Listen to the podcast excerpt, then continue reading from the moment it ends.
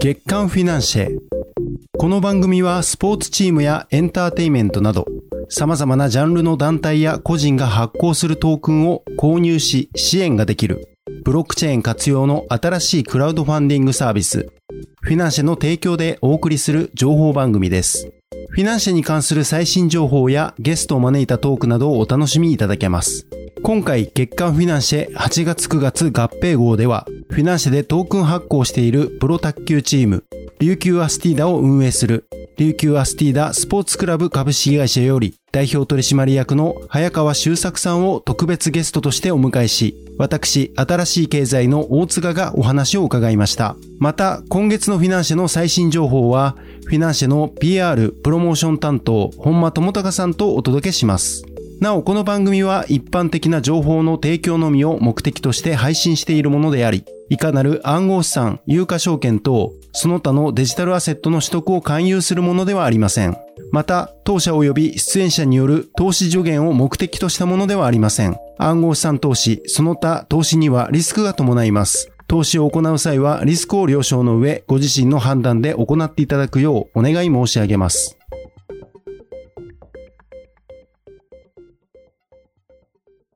はい、今回の月間フィナンシェは、T リーグ所属の琉球アスティーダを運営している琉球アスティーダスポーツクラブ株式会社代表取締役社長の早川修作さんに来ていただきました。どうぞよろしくお願いいたします。よろしくお願いいたします。いつもありがとうございます。はい、あ、こちらこそありがとうございます。今回、フィナンシェさんで、えー、トークンを発行していらっしゃる琉球アスティーダさんについて、えー、まあ、いろんな取り組みであったりとか、どのような、えー、形でこのフィナンシェさんでトークンを出してきて、ファンの方のどんな反響があるのかなどですね、えー、聞いていきたいと思います。では、まずご自身の自己紹介簡単にしていただいてもよろしいでしょうか。承知しました。ありがとうございます。あの、私は少しだけ変わった経歴でございまして、もともと秋田で生まれて、実はあの19で親父が会社を潰して蒸発をしてます。で、その後、東京で新聞配達をしまして、で、お金を貯めて夜間の大学へ進学しまして、大学1年生で法律事務所に勤めて、大学3年で、えー、いわば事業会社に関わって、で、その会社を25で離れまして、2年半ほど元総理大臣の秘書をやって、28歳で国会議員の衆議院という選挙にチャレンジをしました。はい、つまり、親父がそうなった時に、うん、まあ、行政にご相談に行ってもなかなか、こう、厳しいご対応であったりですね、えー、奨学金を借りに行っても、承認連れてこいと言われたりですね、そういった、いわば今の社会基盤が強い地域強いものに光を当てる。で、やはり弱い地域弱いに光を当てない。こういった社会構造を変えていきたいというところで、こう、チャレンジを様々してきてます。でそこで、28で落選して、すべて資材投げ打って、30で東京に戻って、最初のその時にご指示をいただいた企業様からアドバイザーになってくれとか、社外取締役になってくれとか、様々な、いわばご相談を受けたまわりました。なるほど。80社から90社、様々な企業の経営に関わって、で、12年ほど前に沖縄に移住をしました。で、そこで、卓球とは全く関係がなかった人間なんですが、このリーグというプロリーグができるときに、松下幸二さんという4大会オリンピック出てる選手が、突然5歳で始めたスポーツで15歳でメダルが取れる可能性がある。沖縄の貧富の格差がこれだけ拡大する中で、お金をかけずしてチャンスが与えられる球技って卓球以外あるかと言われたんですね。その時に、うん、僕の志の強い地域強いものに光を当てるではなく、弱い地域弱いものに光を当てていく。その志にぴったりあったことによってですね、え実はチームを30分で引き受けてしまいまして。おすごい決断ですね。も うあの即断即決実行責任というのが、まあ私の生き方の根底なんですけど、まあそこから、あまあスポーツチームの経営というのは非常にこうユニークであり、あの面白い、反面こう、非常にこう大きな苦しみを伴うですね、あの、ところだということで、はい、取り組みをしております。はい。ありがとうございます。今はもうご経歴だけで非常にいろいろ聞きたいことはあるんですが、えー、まあ今回、琉球アスティーダのトークンのお話になるので、まずですね、このリスナーの方に、え、この琉球アスティーダについて、えー、知らない方もいらっしゃると思うので、こちらの琉球アスティーダさんのご説明もしていただいてよろしいでしょうか。はい、承知しました。えー、我々卓球の T リーグというプロリーグに参戦をさせていただいているチームでございます。えー、その中で、えー、スポーツに新しい循環モデルを作りたいということで、様々な取り組みの中で、えー、フィナンシェさんとアステイダトークンも出させていただいております。まあ、わかりやすいイメージとしては、福原愛ちゃんがうちの役になったり、はい、また、選手としては、あの、張本智和、えー、もうチョレイというですね、選手がうちにいたりですね。えー、夢ですね。もう、はい、えー、わかりやすいチーム紹介になるかと存じます。はい。はい、ありがとうございます。で、えっと、今回、えっと、まず、琉球アスティーダさんでトークンを発行したのが、いつ頃、まあ、フィナンシェさんでトークンを発行したのっていうのは、いつ頃だったでしょうか？昨年の8月から9月ぐらいですね。はい。これってどうして、えっと、このトークン発行しようかというふうな経緯、流れになったんでしょうか？あの、もともとですね、あの、我々、えー、テーブルテニスいわゆる卓球に絡むところで、えー、全世界共通のプラットフォーマーになりたいということで、えー、実はあのテーブルテニスコイン的なイメージのものを作っていきたいってことを思ったんです。なるほど。インドとかアフリカとか、あいわば発展途上国においてものすごく卓球人口が急増する中で、そこのプラットフォーマーとして、例えばアフリカの、うん、まあ、子供の親御さんが、あそのコインを買って、で、この子供が、例えばラバーを変えるとかラケットを変えるという時に、やっぱ値上がり益によって変える。つまり、強い地域強いものに光を当てるんじゃなくて、弱い地域弱いものに光を当てるために、えー、いわば全世界のこう、卓球の、いわばテーブルテニスの、いわゆるプラットフォーマーになりたいということで、実は動いてきました。で、しかしながら、今の国内における金融庁の、まあ、見解だとか、また、決算法の課題とか、そういったところで、実は海外で法人を作らなければなかなか難しいというですね、そうですね。状況になりました。あの、約1年半から2年ぐらいですね、議論をですね、様々な大きな法律務省を含めてやってきたんですけど、はいはい。自体が我々が今、TPM に上場、まあ、プロスポーツで一応こう、初めて上場をして、はいはい。で今、ちょっとくら替えの準備をしている環境の中で、えー、やはりこう海外に法人を作ること自体が非常にこう、いわば審査上の課題も出てきます。そうですね。うん、で、煩雑になる。で、その時に、うん、じゃあ、こういった世界をいずれ実現したいけれども、なかなか法規制の中で実現できない。それを考えた時に、一番、えー、いわば我々の意思に近い、うん、そこのプラットフォームが、あいわばフィナンシェさんでございました。なるほど。そういった意味で、フィナンシェさんの話を聞いて、まさに、いわゆるスポーツを短期であり、応援の形が消費であった。例えばファンクラブとかでも1年で終了する。例えばスポンサー様でも短期で終了したりする。うん、で、その中で、えー、やっぱスポーツの応援するあり方を長期であり、ある一定の資産性があるものに変えていく。また、そういった応援すること自体に価値が生まれていく。そういったことを実現したいと思っていた中で、フィナンシェさんがぴったり我々の考え方にですね、あの、合うなということで。なるほど。はい。そんな流れでございます。ありがとうございます。ちなみに、こう、今まで、えー、まあ、その、プラットフォームになりたいというところで、えー、トークン発行の検討をされていたということだったんですけど、どれぐらい前から、こう、検討されていたんですか？ええー、もう2年半ぐらい前ですかね。はい。ちなみに、えっと、早川社長は、あの、琉球大学の客員教授であり、明治大学の MBA スクール、えビジネススクールの講師ということもお伺いをしているんですが、早川さん自身、ご自身は、えっと、このビットコインとか、まあ、例えば、まあ、今回、えっ、と、まあ、あまあ、トークンっていう部分で、まあ、NFT とかっていう取り組みもされてると思うんですが、この部分の、えっ、と、まあ、ビットコイン暗号資産であったり、ブロックチェーンっていう知識というものは、以前から知られてた部分だったんでしょうかそれともそういう部分明るいでしょうか？おそうですね。あまりこう、うん、いわゆるこう、投機的なイメージのものだとか、ああまりもこう、えー、経済合理性が強いものに対してあまり僕は興味を持ってていなくてですね。あのつまり、えー、いわゆるそのコインを買って単に上がったとか上がんないとか、で、また市場がいろんな形でこう、やっぱ、ね、ボラがすごいこうね、高低差があるとかですね。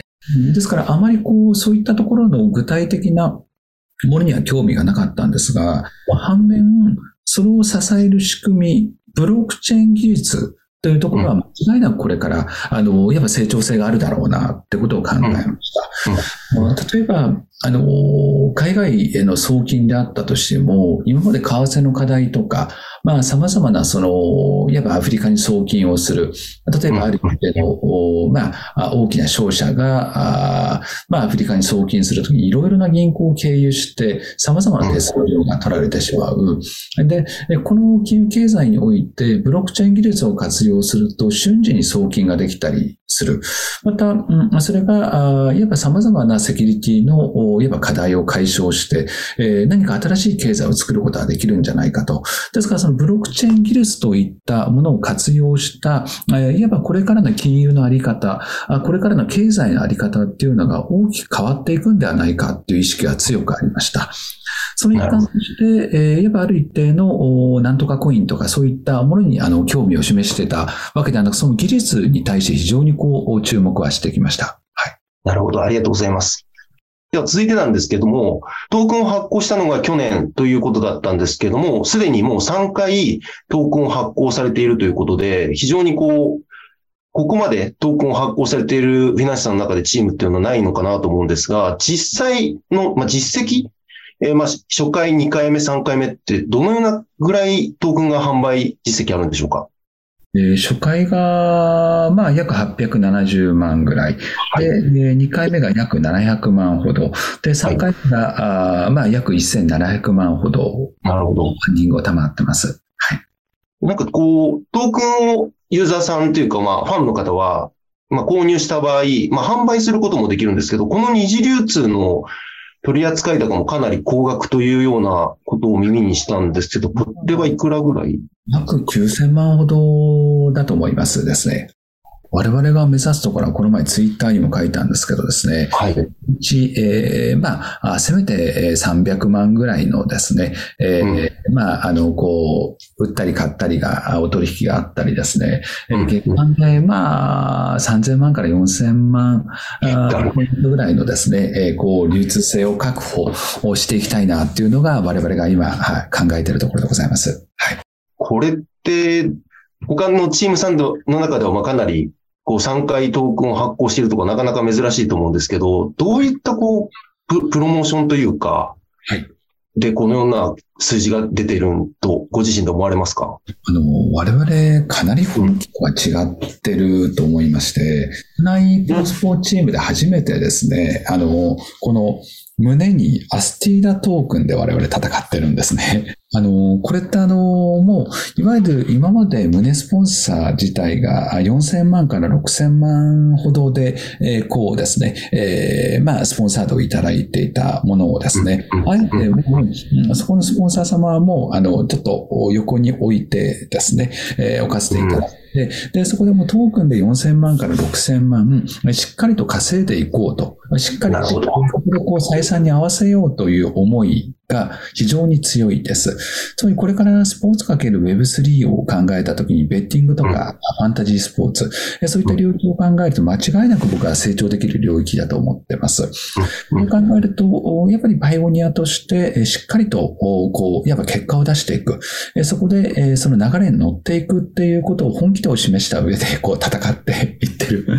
状況 なるほど。はい。まあ、まあそういった意味で結構あの本気度のところが結構、はい。ですから、トークン価値も4円価値ぐらいからスタートして、えー、まあ最高で120円価値ぐらいまで上がって、今40円価値ぐらいですか。はい、お皆さんは、大体こう、なんか、まあ友人で、まあよくわからないけど、おまあ、お付き合いでっていう、まあ皆様が、普通にこう、それをこうですね、新車を買うぐらいですね、あの、こう、になっていただいたりですね、あの、ですから、なんかこう、スポーツを応援すること自体が単にこう、消費だとか、あとそのスポーツチームの価値が上がっていくと、あの、やっぱ自分の、やっぱ持ってる、その、トークンの価値が上がっていくとかですね、そういった、いわば、あの、本気度をこう示した上で、こう、はい、えその取引量が、まあ結構増えてるんだと思いますですね。なるほど、ありがとうございます。もう一つお聞きしたいのが、このトークンを買われている方のステータスというか、まあ、実際初回に関しては、元々のファンの方が多かったと思うんですけど、2回目、3回目と、こう、どのようなファンの方が増えてきたのかとか、この辺はいかがでしょうか？はい。あの、そもそも出来上がったばかりのリーグですので、うん、えー、やはりサッカーとかバスケとかですね、野球と全くあの違うと僕は思っていて、ほぼほぼファンの皆様方って、えー、本当にこう、なんて言いますか、あ他のリーグに比べたらものすごく少ないマーケットだと思う。うん、で、その中で、やはりこう、スポンサー様だとか、あまあ、我々の友人だとか、もう様々こう、スポーツに重い情熱を我々が注いでるところを、いわばそこに力になってくれると、そういった仲間同士を増やしていった感じでございます。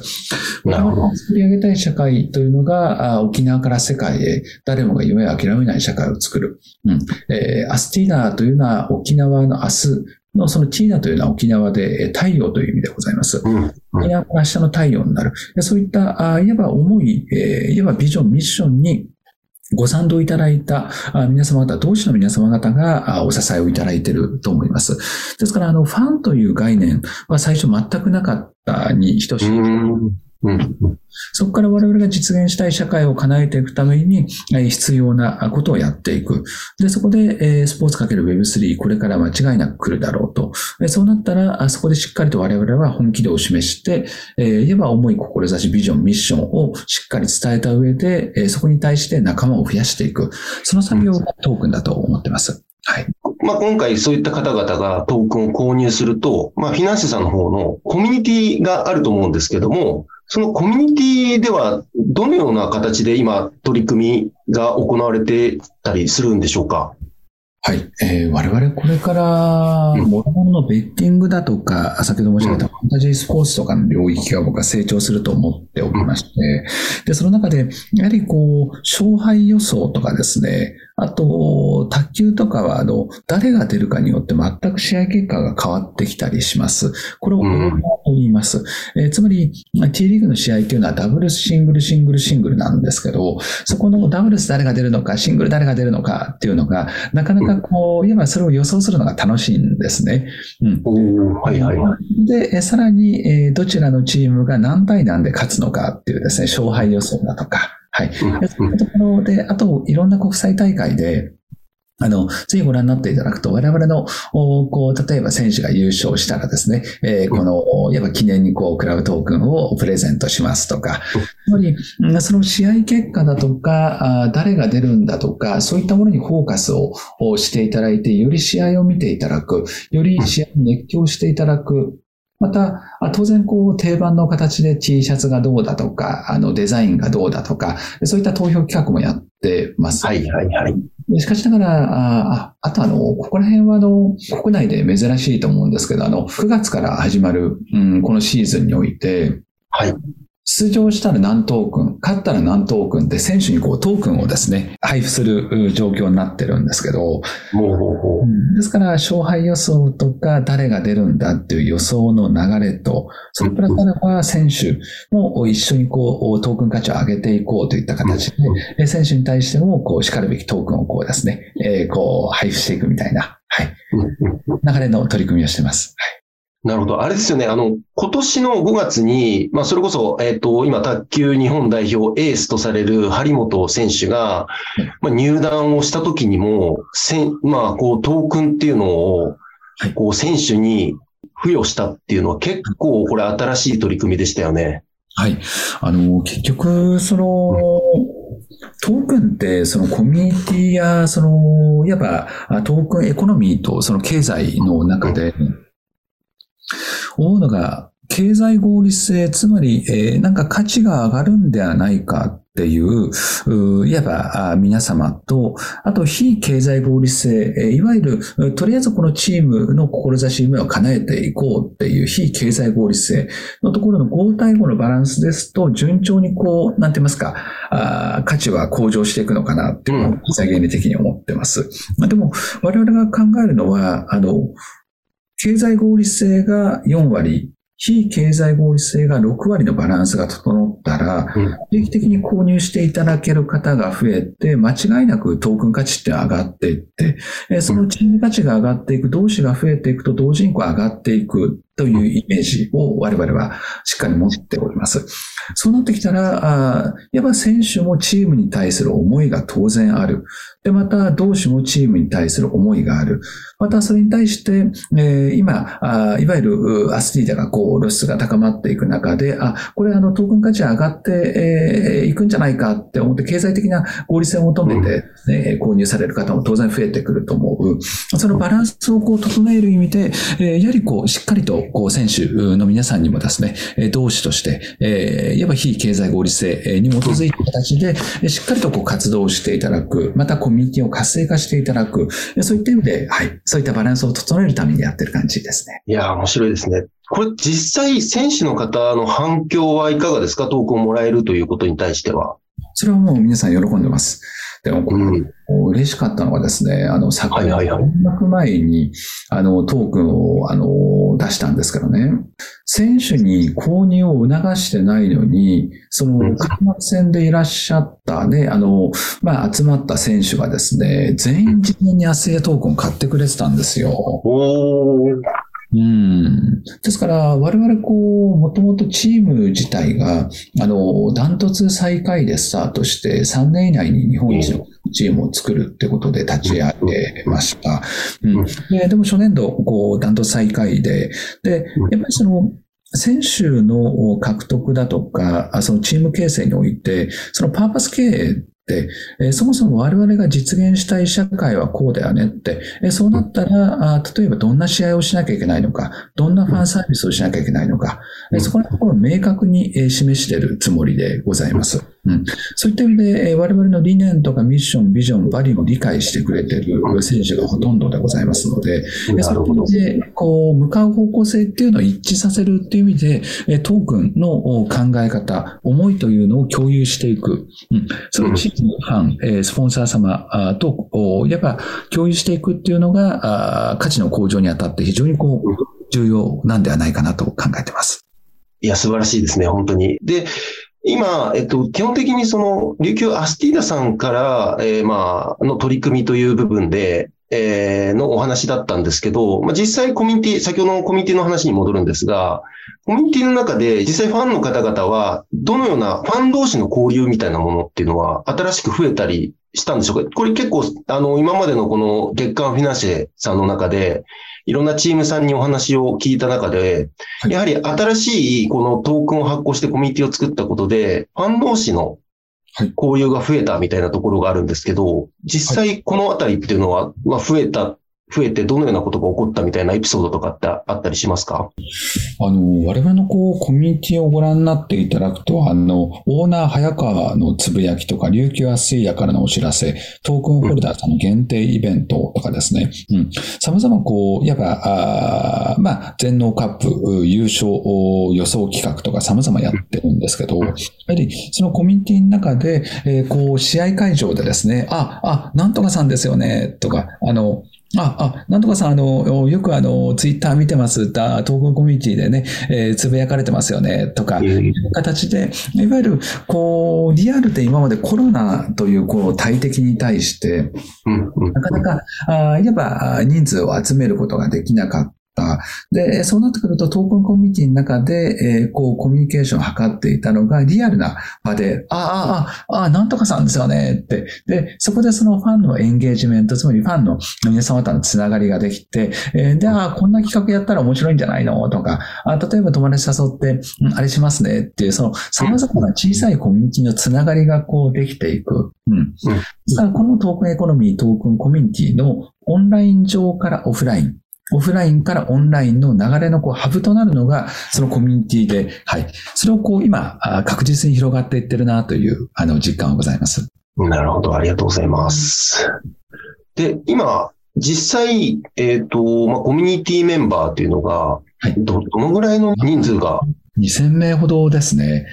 まあ、現段階、今の状況を申し伝えると、1947名とかですね。はいはいはいはい。1900 1943名ですね。まあ、あまだまだですね。はい。1万人まで目指そうと思ってます。おー、なるほど。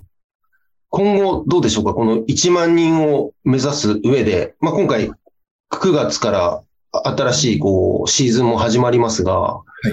こう今決まっている新しい取り組みであったりとか、どのような取り組みされていくみたいなところとかってありますか？まあ、あの、様々、こう、ようやく、う試合の興行も普通に行われていったりしますので、その、やはり、うんオフライン、えーのおところがようやくコロナが落ち着いたことによって解禁される。そこから今まで、オフラインえー中心だったコミュニティから、オンライン中心のコミュニティだったところからオフラインがこれから活性化していくと思います。そうなってくると、今までは、うんオンライン上で、えーこういえば関係していたものが様々こう、仕組み化ができていくと思いますので、えー今シーズンから一気にえーそのコミュニティのメンバーの皆さんが増えていくと思います。はい。はい、早川さん、ありがとうございます。それではですね、えっ、と、まあ、今後、えっ、と、まあ、こう、今、この、ポッドキャスト、音声を聞いていただいている方、まあ、もちろんトークンホルダーの方もいるとは思うんですが、まあ、新しい経済の読者も、えっ、と、まだフィナンシェさんを、で、トークンを購入していない方っていうのもいるので、そういった方々に、ちょっとメッセージを最後いただいてもよろしいでしょうか。ありがとうございます。あ本日、あの、お聞きたまって、えー皆様ありがとうございます。えーやはり我々がこう考えるスポーツの応援のあり方というのを、今まで短期であり消費という概念から、やはり長期であり資産性がある程度あるものに、え僕、我々は変えていきたいと思ってます。その中で、チームの価値がどんどん上がっていけば、またチームの認知度が上がっていけば上がっていこうと、皆さんがハッピーになる。そういった社会、スポーツを応援する形を作っていきたいと思います。その中で、今年も当然こう胸にですね、自らのトーク名、トークン。で、これを、いわば胸につけて皆様方のお支えのもと、また再び日本チャンピオン、いわば日本王座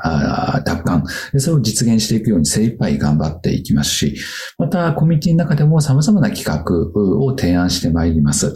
ですから、スポーツをより楽しみながら、より短期であり消費から、そのチームを応援していただくことが価値につながっていく、そういった社会を実現していくために、えーまあ、我々弊社、リューキャスリーダー全社員ですね、一丸となって、えー日本王者奪還と、またコミュニティを1万人まで増やしていく。また、トークン価値を300円価値まで上げていく。そういった強い思いを持って、こう、今シーズン、精一杯頑張っていきますので、皆様方の温かい応援を賜れればと思っております。本日は誠にありがとうございます。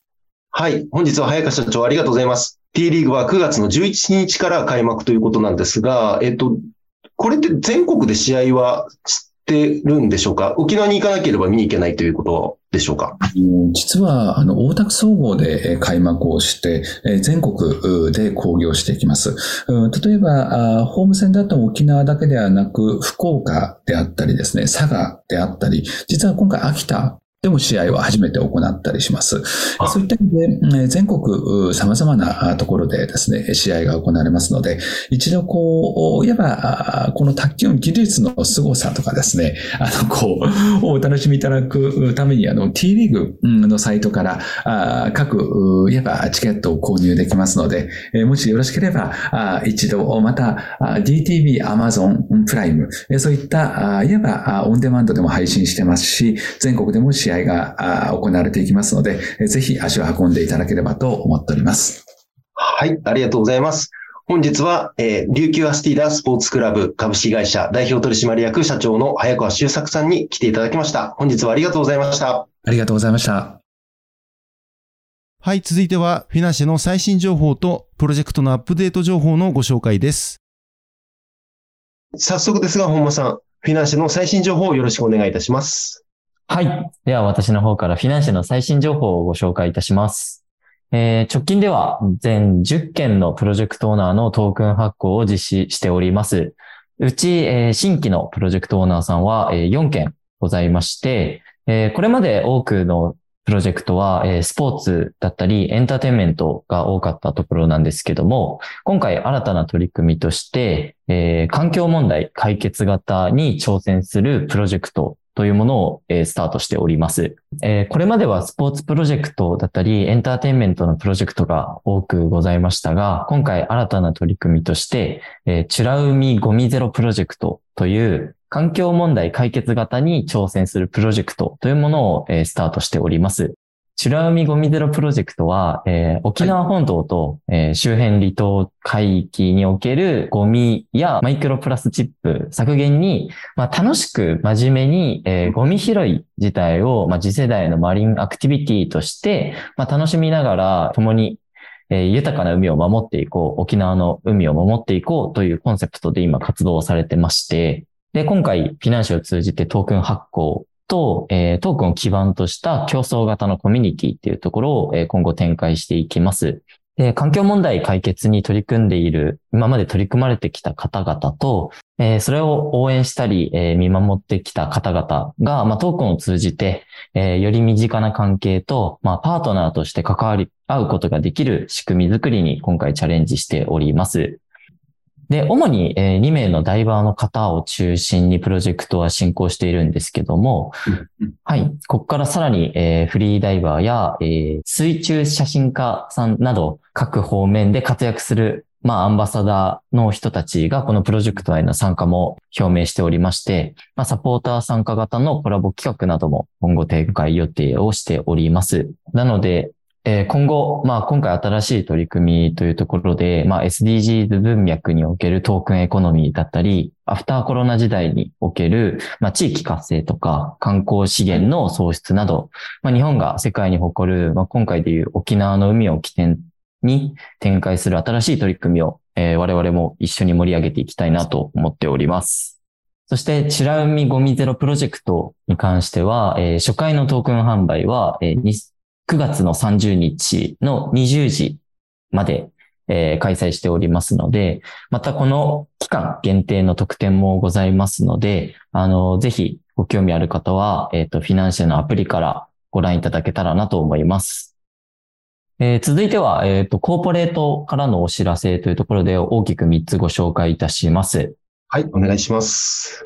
えー、一つ目に関しては、えー、メディアプラットフォームノートを運営するノート株式会社様と連携し、ノートの記事内で、えっ、ー、と、我々のプロジェクトトークン発行しているオーナーさんのサイトだったり、ページを表示させる埋め込み機能に対応いたしました。えー、今回の対応によって、まあ、画像リンクとか、最新のトークン単価、あとはトークン販売の、えーとファンディング状況をノートの記事上にまあ画像だったりで、えー、リッチに表現することができるようになりました。なので、あの、トークンを発行いただいているオーナーさんの中でも、たくさんノートを通じて情報発信だったり、えー、コミュニケーションを取っていただいているので、これにより、えー、プロジェクトオーナーさんだったり、えー、オーナーを支援するサポーターの方は、えー、ノートを起点に興味関心を持ったファンの方を、えー、フィナンシェのオーナーサイトへ誘引しやすくなりましたので、我々も今、えー、ノートを通じて、えー、情報発信もしておりますので、引き続き、あの、様々な連携の形は、えー、展開していきたいなと思っております。はい。えー、二つ目に関しては、えー、フィナンシェ社としての新規事業になるんですけども、IO 支援事業を、えー、新たに開始いたしました。弊社も現在、コインチェックさんとともに IEO を通じたフィナンシェトークンの発行販売を、行う予定です。で、今まさに準備を進めているんですけども、まあ、その中で蓄積されたノウハウを活用し、IO 支援、サポートも、これから行っていきます。で、その第一弾としまして、えー、次世代型配信プラットフォーム、 Palmu を運営するライト様と、えー、国内の IE を実現に向けたパートナーシップ契約を締結いたしました。フィナンシェの IEO 支援事業に関しては、えー、我々のノウハウを活用して、まあ、トークンエコノミーの設計だったりとか、えー、法務会計、税務、ストラクチャー検討サポート等を、えー、今後行っていきます。最後に3つ目のお知らせです。えー、はい、ファイナンスに関してなんですけども、えー、総額約7.7億円の、えー、資金調達を実施いたしました。はい。はい。で、今回の調達で創業以来累計資金調達額が約13億円となります。今回の調達した資金に関しては、先ほどもお伝えしたような IE を実施に向けたトークンエコシステムの強化や、アプリケーションのフィナンシェの、えー、機能強化、あとは、フィナンシェの新規ユーザー獲得及び認知拡大のためのマーケティングや、え、採用、ガバナンスの強化に主に活用していきます。直近では、新たなスポーツ事業責任者や CMO ですね、マーケティング責任者の採用を、え、いたしまして、まあ、今後、まあ、2021年から我々フィナンシェはスポーツクラブトークに力を入れてきましたが、えー、さらにここからエンタメや他のジャンルのプロジェクトの立ち上げ、さらにはグローバル展開というところも進めていきたいなと思っておりますので、まずは目下進めているコインチェックさんとの IEO を実施し、えー、多くのコミュニティがまあ継続的に成長するためのインセンティブ、ひいてはフィナンシャルのコミュニティ主導のクリエイターエコノミーをグローバルエコシステムへ拡張していくことを、えー、目指していきます。はい。以上、フィナンシャルの最新情報をお伝えさせていただきました。そして最後になりますが、えー、今回ご出演いただいた早川さんが、えー、代表を務める琉球アスティーダのトークンに関しては、フィナンシェのアプリから検索で、琉球アスティーダと入力いただくと、コミュニティを覗いていただけたりとか、あとはトークンを実際に、えー、購入いただくことも可能ですので、ぜひご覧いただけたらなと思います。はい。それでは、本間さん、今月もありがとうございました。また来月もよろしくお願いいたします。よろしくお願いいたします。ありがとうございました。ありがとうございました。今回も聞いていただきましてありがとうございました。月刊フィナンシェはこのように毎月新しいクラウドファンディングサービスフィナンシェの最新情報をお届けします。ぜひ各ポッドキャストサービスで登録やフォローいただければ嬉しいです。それではまた来月もお楽しみに。